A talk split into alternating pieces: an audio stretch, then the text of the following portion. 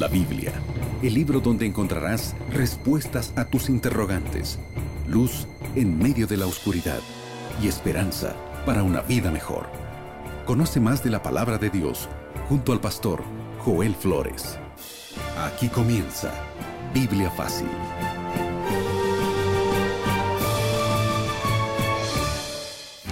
Y es una alegría saludarte, como siempre estamos aquí con Biblia en mano, comenzando ya el programa de Biblia Fácil. Abre tu Biblia en el capítulo 8 y capítulo 9 de Apocalipsis. Hoy hablaremos sobre estos dos capítulos tan intrigantes. Bienvenido a este programa y tú ya sabes que este programa compartimos junto a Aileen y bienvenida también. ¿Cómo estás Aileen? Muchísimas gracias a Pastor Joel por la bienvenida. Saludamos a todos nuestros amigos que en este momento nos están acompañando y están ya ansiosos por el tema del día de hoy. Y te recordamos que en este estudio tú puedes solicitar el curso bíblico Biblia Fácil Apocalipsis, que es totalmente gratis, un regalo de nuevo tiempo para ti. Aileen te va a presentar ahora la revista. Así es, este valioso material que tengo aquí en mis manos en este momento puede ser tuyo. Este es el material que estamos estudiando en esta temporada de Biblia Fácil. Puede ser tuyo, puede llegar hasta la puerta de tu casa también de forma totalmente gratuita. Esto es un regalo de nuevo tiempo para ti. ¿Qué es lo que tienes que hacer? Solamente enviarnos un mensaje a nuestro WhatsApp más 5512 9810 1460. Te repito una vez más, más 5512 9810 1460. Además, te invitamos cordialmente en cada programa para buscar una iglesia adventista del séptimo día. En ese lugar te estamos esperando. Si no conoces alguna, Aquí te damos una dirección. Esta es la dirección que sí o sí tienes que anotar para encontrar esa iglesia adventista que te quede más cerquita en tu barrio, en tu zona, en tu ciudad. Anota muy bien, encuentreunaiglesia.com. Todo junto, lo voy a repetir, encuentreunaiglesia.com. Y no te vayas, no te olvides que cuando vayas, a las primeras personas que veas, diles que Radio Nuevo Tiempo te invitó. En el libro de Apocalipsis, por ser un libro profético, tenemos algunos capítulos muy complicados en su interpretación. Ese es el tema de hoy. Capítulo 8 y 9 junto al capítulo 17 tienen muchas figuras y aplicación a eventos históricos, incluso que hay muchos teólogos que tienen diferentes puntos de vista. Ahora, el capítulo 8 y 9 habla sobre las siete trompetas y hay que verlos desde un punto de vista muy particular. Ahora, este tiene una relación estrecha con las siete plagas. ¿Por qué? Porque las siete trompetas serían siete juicios antes que caigan las siete plagas, es decir, son juicios de advertencias que en la historia se cumplieron en diferentes momentos. También podemos decir de que es, tiene una relación con los siete sellos, porque recuerda que en los siete sellos los cuatro primeros eran jinetes y los tres últimos no. En el caso de las trompetas, las cuatro primeras tienen características especiales y las tres últimas es conocida como las tres ayes. Bienvenido a esta lección, estás listo para abrir la Biblia y vamos a descubrir juntos este misterio.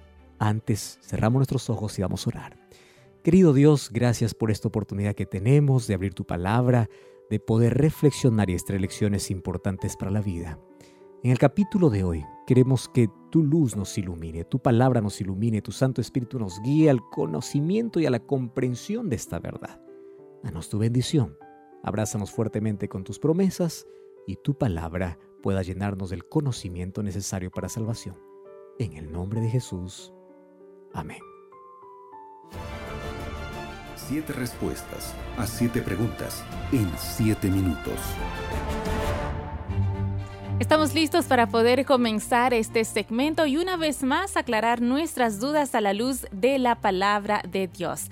Pastor Joel, usted mencionó que el día de hoy vamos a hablar sobre las siete trompetas y cada una de las trompetas tiene en sí un significado y en profecía. Esto nos genera mucha duda y es por eso que el día de hoy vamos a poder aclarar estas interrogantes. Primero que nada, Pastor Joel, ¿qué significan las trompetas, eh, el sonido, mejor dicho, de las trompetas e, en la Biblia.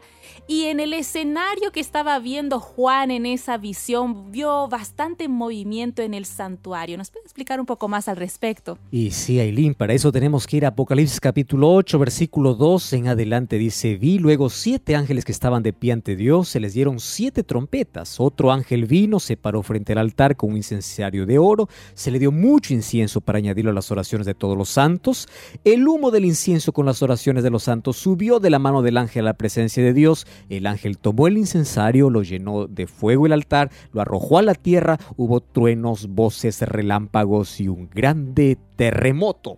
Y así comienza la escena de las siete trompetas, ya dando un poco de temor y colocando muchos simbolismos. Primero, Juan es llevado al santuario celestial. Recuerda que en la tierra hubo una réplica que fabricó Moisés. Esa era apenas una figura del santuario real que estaba allí en el cielo. Dice que allí habían siete ángeles y estos ángeles reciben siete trompetas y al sonido de cada trompeta hay un juicio divino que es totalmente diferente. Estos juicios son preliminares. Aquellos que son alertados en estos juicios no van a soportar las siete plagas que son que van a, ocurrir después de que Jesús salga del santuario, de su obra de intercesión. Así que estos son juicios de advertencia en siete momentos diferentes. Ahora, es interesante la pregunta que hace Aileen, ¿qué representa el sonido de la trompeta? En el libro de Números capítulo 10, versículo 1 hasta el versículo 10, nosotros encontramos la orden de Dios para que puedan tocar trompeta. ¿Más en qué momento? Fíjate allí, versículo 4 dice, todos se congregarán ante ti cuando toquen alarma o cuando toquen trompeta, todos los que están en el campamento. Versículo 9 dice, cuando salgan a la guerra haréis tocar trompeta. Versículo 10 dice, en vuestros días de alegría, en las fiestas, ustedes tocarán trompetas. Muy bien, la palabra trompeta, tocar trompeta, en el Antiguo Testamento representaba congregar a personas. Cada vez que se tocaba trompeta, la gente se reunía, ya sea para la batalla, ya sea para celebrar una fiesta, ya sea para alertar. Es decir, era una alerta. ¿Correcto? En el Nuevo Testamento la palabra trompeta está asociada directamente al regreso de Jesús. El apóstol Pablo dice que vendrá con sonido de trompeta. Entonces, ¿qué representan estas siete trompetas aquí en Apocalipsis capítulo 8, representan juicios de Dios a través de toda la historia, que alertan, que te despiertan, que te dice que algo más grave va a venir a futuro. Entonces, aquellos que se quieren librar de las siete plagas son advertidos por siete trompetas que son tocadas en diferentes momentos de la historia. Ahora, te voy a advertir algo. Es muy difícil ver cada detalle cada vez que se toca una trompeta. Sin embargo, vamos a interpretar de manera histórica a qué momento de la historia representa y qué juicio de Dios se derramó eh, durante el sonido de estas siete trompetas que habla Apocalipsis capítulo 8. Pastor Joel, entonces ya estamos ansiosos para poder conocer un poco más cada una de el, el, significado de cada una de estas trompetas. Vamos a ver entonces qué nos dice la Biblia sobre la primera trompeta. Apocalipsis capítulo 8 versículo 7. El primer ángel tocó la trompeta, hubo granizo y fuego mezclado con sangre, fueron lanzados sobre la tierra, se quemó la tercera parte de los árboles, toda hierba verde fue quemada. Wow, aquí hay muchos, muchas cosas que hablan acerca de juicio. Mira, cuando se habla acerca de granizo, fuego y sangre, es juicio. En la Biblia tú vas a encontrar muchas veces que estas tres cosas representan un juicio divino. Cuando dice la tercera parte quiere decir que no fue completa, solamente fue una tercera parte. ¿Correcto? Una tercera parte, una porción de la tierra. La palabra árbol en la Biblia, porque dice árbol y hierba verde, está siempre simbolizando al pueblo de Dios. Representaba al pueblo de Dios. Entonces, esta primera trompeta es el primer juicio que Dios derrama sobre ¿Sobre quién? Sobre el pueblo judío. ¿Recuerdas que cuando Jesús estaba siendo condenado y Pilato se lavó la mano y él dijo, yo no soy responsable de la sangre de este hombre? ¿Qué cosa es lo que dijeron los judíos? Que su sangre sea recaída sobre nosotros. Ellos mismos se condenaron. Y esto, esta primera trompeta, es el juicio de Dios contra aquellos por haber rechazado a Jesús como el Mesías y haberlo llevado incluso hasta la muerte. Ahora, préstame atención.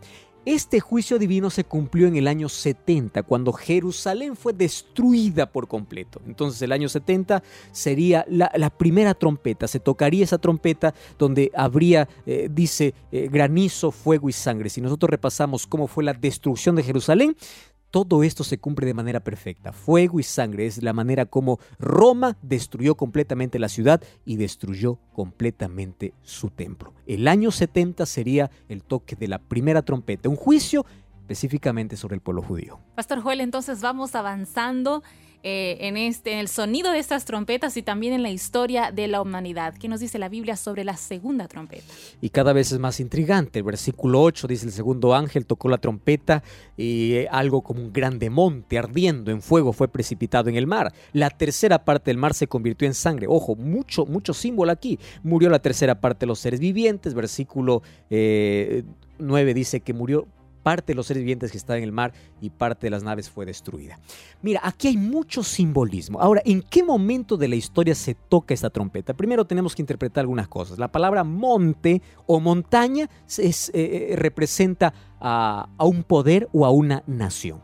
La palabra fuego, nuevamente aquí aparece como un juicio, que es para poder destruir. Mar en la Biblia, según Apocalipsis 17:15, representa muchedumbre de personas. Entonces, interpretando qué significa montaña, fuego y mar, ya podemos eh, ver cómo esto en la historia se representa en un momento específico. Habla acerca de ese derramamiento de sangre que hubo, donde hubo tanta sangre, recuerda que mar significa gente, tanta sangre fue derramada de muchísima gente y esto se puede interpretar en el momento cuando las diez tribus bárbaras destruyen o minan el imperio romano y eh, lo dejan que eh, este imperio pase a la historia para siempre. Hubo mucho derramamiento de sangre. Desde el año 352 estas 10 tribus bárbaras o extranjeras conquistaron el imperio romano. En el año 476, te recuerdo que ahí apareció el rey eh, Odoacro, que era el rey de los Érulos, que se autoproclamó rey de Italia. En ese mismo año murió el último emperador de Roma, Rómulo Augusto, y hubo mucho derramamiento de sangre. Toda esa nación tan poderosa cayó. Por eso es que dice que incluso el mar se convirtió en sangre, se llenó de sangre, por la cantidad de sangre y por las guerras que se armó en ese tiempo cuando Roma fue conquistada. Entonces, la segunda trompeta se tocó en un momento específico de la historia. ¿En qué momento? Cuando Roma imperial fue conquistada en el año 476 después de Cristo. Pastor, queremos entonces saber qué es lo que sucede, lo que describe precisamente la Biblia cuando suena la tercera trompeta. Ahora, Eileen, a partir de la tercera trompeta vamos a tener más problemas, porque cada vez los símbolos aumentan. Mira lo que dice el versículo 10. El tercer ángel tocó la trompeta, cayó del cielo una gran estrella ardiendo como una antorcha, cayó sobre la tercera parte de los ríos y las fuentes de las aguas. El nombre de esta estrella era ajenjo, mm, amargo. La tercera parte de las aguas se convirtió en ajenjo. Muchos hombres murieron a causa de esas aguas porque se volvieron amargas. Y, y en sí, una estrella que cae del cielo y esa estrella convierte todos los ríos en algo amargo. ¡Wow! ¡Qué interesante! Tú recuerda que la palabra estrella en la Biblia representa mensajero, a veces los mensajeros de Dios o a veces también mensajeros humanos que vienen en nombre de Dios. Ahora, ¿quién es esta estrella que cae del, que cae del cielo? En primer lugar, recuerda que en la Biblia representa a Satanás como el lucero de la mañana que cayó del cielo. ¿Correcto? Y aquí está hablando específicamente de, de líderes también, líderes que llevaron al pueblo de Dios a dónde? Al paganismo. Como eh, el momento que la tradición reemplazó la palabra de Dios, esas aguas limpias, agua limpia en la Biblia significa verdad. Recuerda que el agua es símbolo de Cristo. Fueron contaminadas y fueron amargas. ¿Por qué? Porque cuando se contaminó la iglesia cristiana con el paganismo, entonces se armó un sistema contrario al gobierno de Dios. Y allí surgió incluso un poder que ya vimos eh, en los programas anteriores. Entonces, esta caída de la estrella representa la apostasía de la iglesia. En primer lugar, aquella estrella que cae del cielo representa a Satanás, porque finalmente él es el lucero de la mañana que cayó del cielo. Aquí en la tierra él levantó un sistema para poder mezclar, ¿qué cosa? La tradición con la verdad. Y eso fue a través del tiempo. Recordemos del Imperio Romano y luego quién ocupó la silla de Roma, como vimos que fue el sistema papal. Entonces, ¿qué cosa sucedió? Una apostasía llegó sobre la iglesia y este movimiento colectivo llevó a muchos falsos maestros a que el mundo pueda entrar en una entera oscuridad. Entonces, aquellas enseñanzas de la iglesia fueron amargas y fueron mortales para los hombres. Por eso dice que contaminó el agua. El agua es Cristo. ¿Cómo lo hizo amarga? Porque las tradiciones suplantaron la palabra de Dios. Este momento de tinieblas morales y espirituales representaría este momento de la tercera trompeta. Pastor, y creo que la siguiente trompeta tiene mucho que ver con lo que usted acaba de mencionar. Queremos saber un poco más qué es lo que sucede históricamente también cuando suena la siguiente trompeta. El versículo 12 dice que el cuarto ángel tocó la trompeta y fue herida la tercera parte del sol. Ajá, Nuevamente otro símbolo, sol. La tercera parte de la luna y la tercera parte de las estrellas, para que se oscureciera la tercera parte de ellos y no hubiera luz en la tercera parte del día. Si tú te pones a, analizar el texto, la palabra que más se repite es tercera parte. Es decir, casi todo, no todo, casi todo, un poquito de luz quedó casi todo.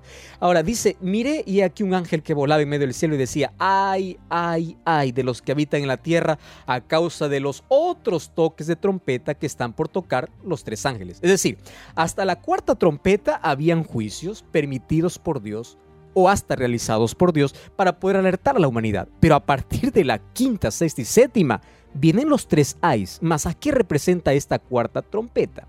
La cuarta trompeta dice que alcanza el sol, la luna y las estrellas. Recordemos que el sol, la luna y las estrellas fueron astros creados por Dios para iluminar la tierra. Ahora, cuando habla acerca de que éstas se oscurecieron, no está hablando de una oscuridad física, sino de una eh, oscuridad espiritual, como el brillo se apagó. Entonces, ¿por qué tiene relación con la trompeta anterior? Por ese momento de las tinieblas completas que llenó la tierra. Es decir, la luz de la palabra de Dios fue oscurecida. La luz de Cristo que representa el sol fue oscurecido. ¿A través de qué? De creencias paganas. Esto representa esos 1260 años que en la historia se conoce como la Edad Media, la Edad Oscura. Producto de eso surgió el ateísmo secular, donde la existencia de Dios fue cuestionada. Entonces, ese momento de oscuridad, dice la tercera parte, solo quedó una pequeña luz porque aquellos fieles, sinceros hijos de Dios continuaban teniendo la luz allí en su vida. Pero ojo, ese momento de tinieblas morales y espirituales completas sobre la tierra representaba también de alguna manera un juicio divino. Como resultado de esas tinieblas surgió el ateísmo, que lamentablemente allí surgió para poder negar la existencia completa de Dios. Por eso que dice casi se apagó la luz, pero Dios nunca iba a permitir. Finalmente, también sería un juicio divino.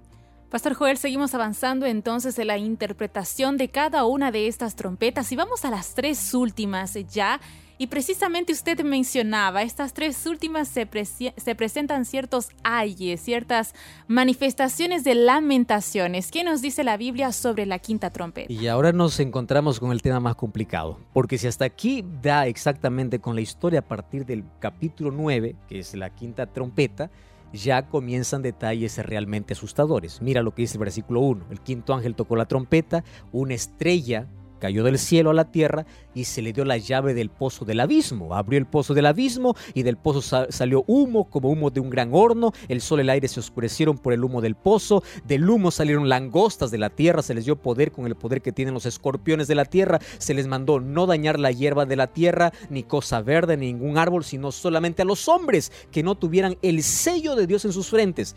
Pero no se les permitió que los matara, sino que los tormentara cinco meses y su tormento era como tormento de escorpión como cuando hiere el hombre. En aquellos días buscarán la muerte pero no la hallarán, ansiarán morir pero la muerte huirá de ellos. El aspecto de las langostas era semejante a caballos preparados para la guerra. En las cabezas tenían coronas de oro, sus caras como caras humanas, cabello como cabello de mujer, sus dientes eran como de leones, corazas como corazas de hierro, el ruido de alas eran como de estruendo de muchos carros y caballos corriendo para la batalla, tenían colas como de escorpiones, aguijones, sus colas tenían poder para dañar a los hombres durante cinco meses. Y sobre ellos tienen como rey al ángel del abismo, cuyo nombre en hebreo es Abadón y en griego es eh, Apolión. Y dice, apenas esto es el primer ay. Wow. Si tú quieres interpretar cada, cada símbolo que presenta aquí realmente es casi imposible. Más, hoy quiero mostrarte cómo esto puede representarse en la historia. Para comenzar, hay algunas cosas interesantes. Dice, acá hay símbolos, langostas. Langostas, símbolo de juicio divino. Recuerdas que con langostas Dios hirió al pueblo de Egipto cuando no dejaba salir al pueblo de Israel. Langostas ya es juicio divino. Otra cosa, tienen poder para picar como escorpión. Y sus colas, dice que tenía colas de escorpiones y sus picadoras eran venenosas. Ahora, ¿qué cosa es interesante? Vamos a resumir todo esto lo que hemos leído en lo siguiente. Ellos no dañan las plantas, sino a las personas. ¿Correcto? Y avanzan como ejército. Y ese ejército es tan grande, dice, que oscurece el cielo. ¿De dónde surgen todos estos? Del abismo. el abismo que representa las moradas de Satanás. Y dice que ahí aparece alguien que tiene el nombre de Abadón y Apolión. Apolión y Abadón es símbolo de destrucción, que está relacionada siempre con la muerte o la sepultura. Apolión significa destructor. ¿Quién es el rey de estas langostas que es representado en la Biblia? Satanás. Correcto, Satanás es el príncipe de los demonios. Jesús dice, Él es el destructor, según Juan capítulo 10, versículo 10. Entonces, la misma estrella que cayó del cielo y envenenó los ríos, es decir, la misma estrella que cayó del cielo, que es Satanás, ahora recibe poder. Mas ¿quiénes son las langostas? Todos aquellos que son parte de su equipo, todos aquellos que se unen a su causa. Ellos son los que intentan apagar la luz cuando oscurecen el Evangelio. ¿Y cuál es el resultado cuando se oscurece el Evangelio? Ahí está lo que dice la quinta trompeta. Dice que las personas son atormentadas. Recuerda que la palabra langostas o serpientes y escorpiones está relacionado siempre con Satanás o espíritu de demonios. Ahora, estas langostas dice que tienen, aparecen como caballos preparados para la batalla, tienen rostros humanos, realmente son terribles. Mas todo esto es simbólico para decir qué cosa? que estos son espíritus de demonios usando incluso a los seres humanos para poder quitar la luz, para poder envenenar la verdad, para poder colocar tradiciones en lugar de la palabra de Dios. ¿Y cuál es el resultado? Atormentar. ¿Qué significa esa tormenta? Fíjate, esta plaga no es física, sino es espiritual. Es una tortura psicológica, es una angustia suicida. ¿A qué representa? Esta quinta trompeta representa el momento de la condición espiritual, cuando el secularismo tomó parte de la historia. ¿Cuál fue la consecuencia del surgimiento del ateísmo? ¿Fue progreso? No. ¿Cuál fue el surgimiento de querer apagar la luz del Evangelio? Cuando la teología que estaba centrada en Dios fue reemplazada por la filosofía centrada en el hombre, ¿cuál es el resultado? El resultado es la agonía, el vacío interior, la falta de significado a la vida. El hombre secular que no tiene a Dios en su vida está desesperado, no tiene futuro, no tiene significado. Entonces es atormentado. Ese humo del abismo demoníaco que surge es, e, es, también eh, los movimientos que van en contra del cristianismo. Y dentro de esos movimientos podemos encontrar la nueva era, podemos encontrar que el Islam, y, recordemos que el surgimiento y el progreso del islamismo que surgió en el siglo VII después de Cristo luchó contra el cristianismo. Entonces, el ateísmo, nueva era, islamismo, todos quieren atacar, todos quieren a la verdad destruirlo por completo. Y recordemos que a partir del año 632 los árabes fueron comparados como espesas nubes de langostas, porque ellos intentaron diseminar todo su evangelio o toda la religión musulmana en todo el mundo. Ahora, allí dice que tienen poder para dañar a los hombres más por un tiempo. Y hay una profecía de, de, 150 años o mejor, por cinco meses. Esos cinco meses representan 150 años. ¿Cómo sacamos ese cálculo? Es fácil. Cada mes tiene 30 días, entonces 5 por 30 sería 150. Este periodo ¿Cuándo se cumple en la historia? Entre el 27 de julio de 1299, cuando Osman, que fue fundador del Imperio Otomano, invadió el territorio de Nicomedia que fue el 27 de julio del año 1449. Cuando tú haces la suma de 1299 a 1449, están justamente los 150 años que está hablando aquí, que sería incluso un juicio que vendría de parte del, del cielo. Ahora, esta profecía habla que habría poder destructor pero más allá es el resultado de las tinieblas morales que se produjo en la tierra, un tormento sobre los hombres por haber desplazado a Dios de su vida y por haber absorbido creencias absurdas que casi apagan la luz de la palabra del Señor. Pastor, qué bueno es ir entendiendo cada uno de los símbolos de esta visión que precisamente estaba teniendo el apóstol Juan. Queremos saber entonces qué fue lo que sucedió después que el ángel tocó la sexta trompeta. Muy bien, llegamos a la sexta trompeta y Apocalipsis 9:13. Nuevamente dice, el ángel tocó la trompeta y una voz entre los cuatro cuernos del altar que estaba delante de Dios, el cual decía al sexto ángel que tenía, desata de los cuatro ángeles que están atados junto al río Éufrates. Fueron desatados los cuatro ángeles que estaban preparados para una hora, día, mes y año a fin de matar la tercera parte de los hombres. Recuerda que en la trompeta anterior no les fue dado poder para matar, ahora sí.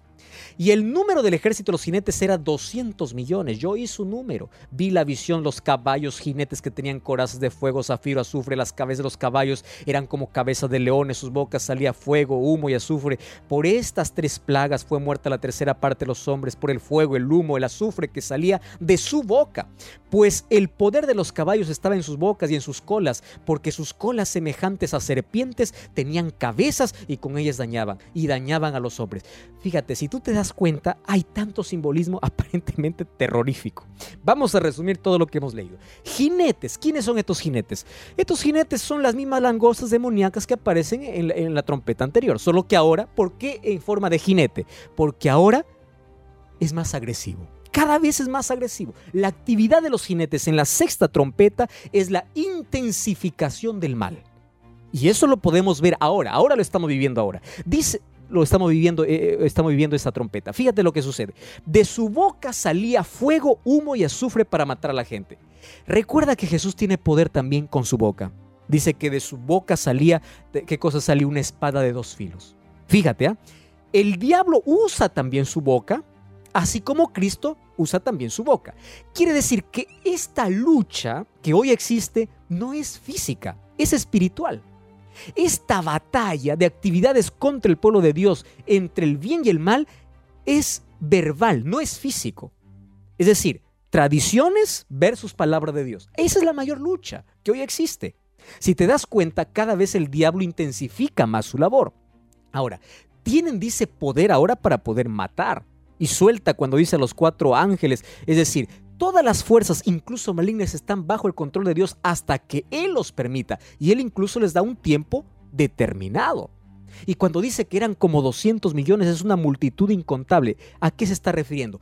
Ambos grupos hoy se están preparando para la última batalla de este mundo. Esta última batalla no será una guerra cósmica, no será una guerra nuclear, será una guerra verbal, será una guerra de decisiones. Es la batalla representada como el Armagedón. Estos caballos que dice que tiene colas, representa, recuerda a Satanás que dice con su cola eh, engañaba. La palabra cola en la Biblia representando a Satanás representa las falsas enseñanzas y el engaño con el cual arrastra a todos los seres humanos a apartarse de Dios. Entonces habla sobre el último conflicto sobre la tierra que no será militar, sino será espiritual. Una batalla mediante la persuasión para poder unirte o formar parte de cualquier grupo, ya sea con Dios o ya sea sin Dios. Lo interesante aquí es que las personas que están, dice, con Satanás son millones y millones. La pregunta es, en esta última batalla, en este último conflicto, ¿en cuál de los dos ejércitos tú estarás? Es una buena pregunta, Pastor Joel. Y ya para saber un poco más y terminar con estas siete trompetas, Pastor, hasta este momento cada una de las trompetas fueron anunciando prácticamente catástrofes, pero la séptima trompeta es diferente, ¿no es así? Es así porque el versículo 15 dice el séptimo ángel tocó la trompeta, hubo grandes voces en el cielo que decían los reinos del mundo han vencido, han venido a ser de nuestro Señor y de Jesucristo y Él reinará por los siglos de los siglos. Gloria a Dios por esa trompeta. Esa es la trompeta en la cual habla Pablo cuando dice al, al son de trompeta Cristo vendrá. ¿Qué representa la séptima trompeta? La venida de Jesús. Todo ese conflicto terminó. Finalmente esta guerra tiene un fin y Cristo vendrá al sonido de la trompeta. ¿Por qué dice el reino ha llegado a ser nuestro? Porque hoy este reino está todavía en manos de Satanás. Mas en este grande conflicto ya sabemos quién es el vencedor.